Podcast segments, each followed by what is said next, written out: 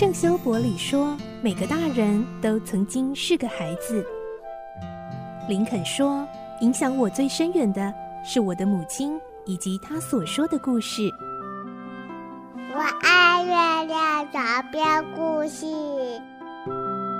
晚安，月亮床边故事。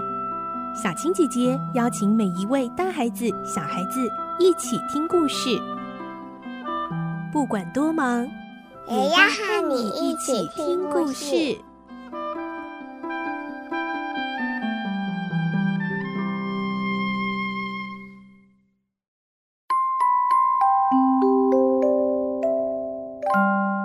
晚安，欢迎你和我们一起听故事。我是小青姐姐，我们继续来听《格列佛游记》。我们的故事内容取材自东方出版社《世界少年文学必读经典六十》《格列佛游记》同名书籍。今天是二十一集，我们会听到格列佛虽然在皇宫里面受到国王和皇后的宠爱，但是呢，却有一个大臣因为嫉妒格列佛，所以对他恶作剧。来听今天的故事，《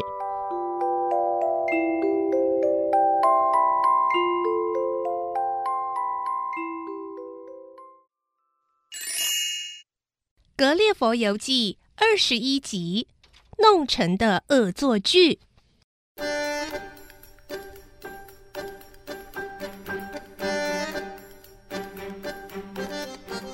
哇！我真的要被这个家伙气疯了！是谁呢？就是皇后身旁那装扮像小丑的矮子，以我的身高骂他矮子也许不合理，不过他确实是这个保丁奈大人国内身材最矮小的人，几乎只有这儿正常人三分之一的高度。现在他看见一个比他矮得多的家伙，抢夺了他一贯宠臣的光芒，心中不免感到愤愤不平。每当我站在皇后接待室里的桌上，和贵族贵妇们攀谈，他总是摆出一副傲慢自大的架子，昂然从我身旁走过，插嘴说：“喂，小矮人，有在谈论你细小的身材吗？”“呃，是啊，大哥，只要一点点时间就谈完了呢。”我忍不住反讽他作为报复，有时甚至故意开口向他挑战摔跤。这令人嫌恶的小丑曾对我恶作剧。惹得皇后大笑不止。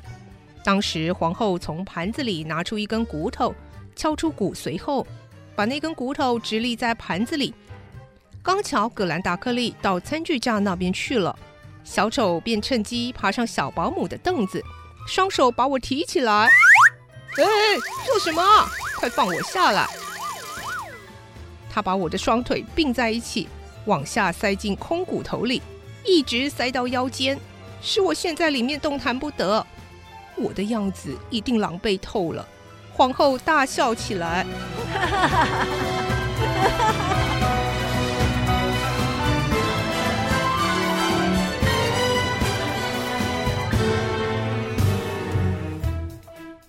小保姆拿完东西回来，急忙的帮我脱离空心骨头，幸好没伤到我的腿，不过袜子和短裤都弄脏了。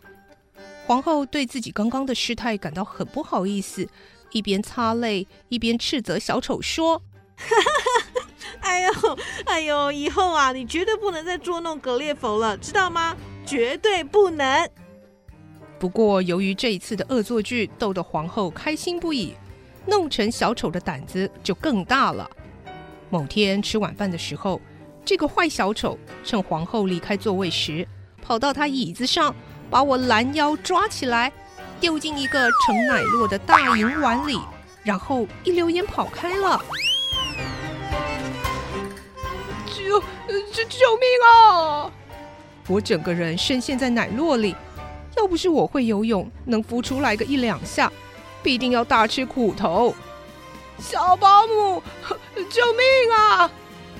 当时格兰达克利正在房间的另一头，听不见我的叫唤。皇后一回来，可吓坏了，手足无措的尖叫着：“啊，格兰达克利，格兰达克利！”小保姆立刻赶来抢救我，但是我已经吞进一肚子的奶酪了。啊，快快让它吐出来！经过急救后，他们把我放到小床上休息。幸好除了损失一套漂亮的衣服之外，我并没有受伤。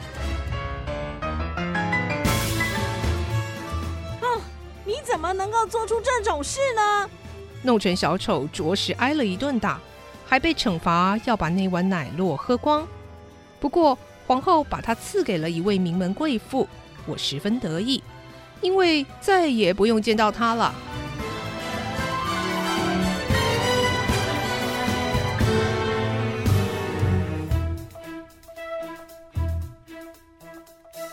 皇后常笑我胆子小，她总是故意斜着眼问我：“格列佛，你的同胞是不是都像你一样胆怯啊？”哼，如果你像我一样小，却在这里生活，不被吓破胆才怪呢。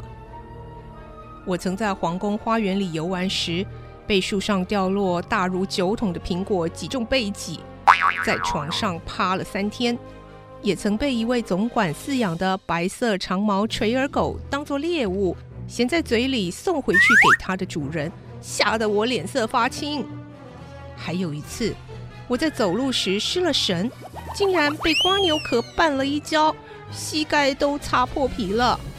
这里的小鸟一点也不怕我，在我面前跳来跳去，我甚至还被宫廷内的母猴抱在怀里。一副像是要喂我吃奶的样子，真是羞死了。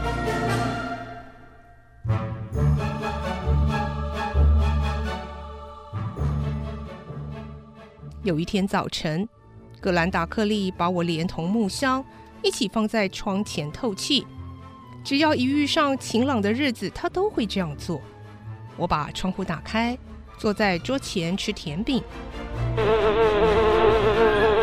甜饼的香味引来了二十多只的蜜蜂，一股脑的飞进箱子里来。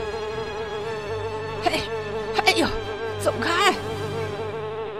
我跳起来四处躲避，有的黄蜂忙着抢甜饼，有的没头没脑飞来飞去，闹哄哄的让我手足无措，还必须防备他们用风筝来蛰我。真是可恶啊！看我的利刃！好在当时我还有一点勇气，拔出腰间的短刀，和他们搏斗了数十个回合，最后我结束了他们四条性命，其余的全部夹着尾巴逃走了。我立刻关上窗子，足足喘了十分钟的大气。啊啊啊！实在是太可怕了。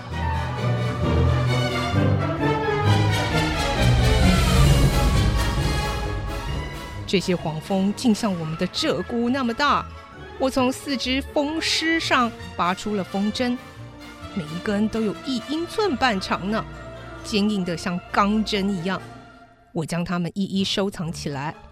不过，如果让我选择，我宁愿碰上风，也不愿和可恶的弄臣待在一起。至少，我和风是面对面，各凭本事决斗。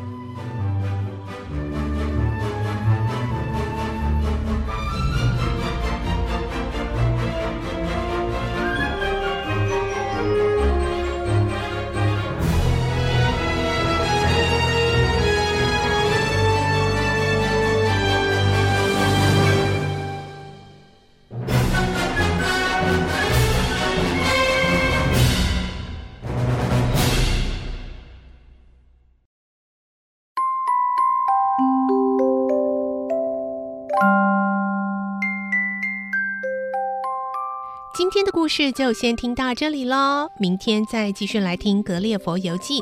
我是小青姐姐，祝你有个好梦，晚安，拜拜。小朋友要睡觉了，晚安。